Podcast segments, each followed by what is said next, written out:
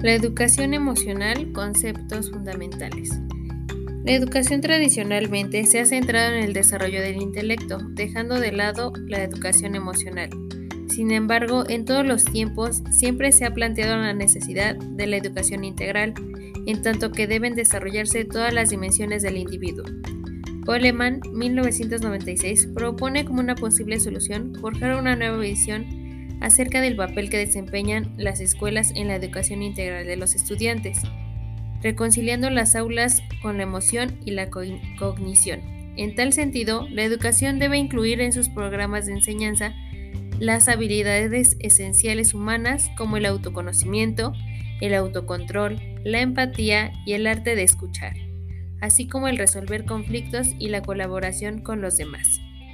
Desde el reconocimiento de los factores afectivos y motivacionales en el proceso de aprendizaje, las investigaciones han demostrado el papel que juegan las actitudes positivas, la aceptación y la autoeficiencia, que favorecen el control emocional y el realizar las tareas académicas con mayor expectativas de logro de nuestros estudiantes. La educación emocional debe entenderse como un proceso de desarrollo humano, que abarca tanto lo personal como lo social e implica cambios en la estructura cognitiva, actitudinal y procedimental de todos y cada uno de nuestros estudiantes. Debe de ser un proceso continuo, permanente, que debe de estar presente a lo largo de todo nuestro currículum académico y en una formación permanente. Perdón. La educación emocional debe tener un carácter participativo porque requiere de la acción conjunta y cooperativa de todos los que integran la estructura, académico, el docente, la parte administrativa y porque es un proceso tanto de participación individual como de interacción social. Vamos a destacar tres, tres contextos. El primero, el contexto familiar.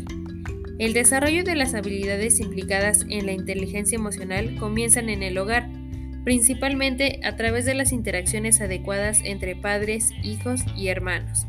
Esto ocurre a través del modelaje de los padres y de las interacciones entre padres e hijos. A partir de sus respuestas a las situaciones de la vida, los padres enseñan a sus hijos cómo identificar y manejar sus emociones, apropiada o equivocadamente. Segundo contexto, el contexto comunitario. Las relaciones sociales deben de tener una fuente de conflictos, tanto en la profesión como en la familia, comunidad y cualquier contexto en el que se desarrolle la persona. El contexto curricular. En él ofrece múltiples situaciones en las que es necesario tener en cuenta la relevancia de las competencias emocionales, como el diseño curricular, la concepción de las organizaciones escolares, el papel del docente, entre otras.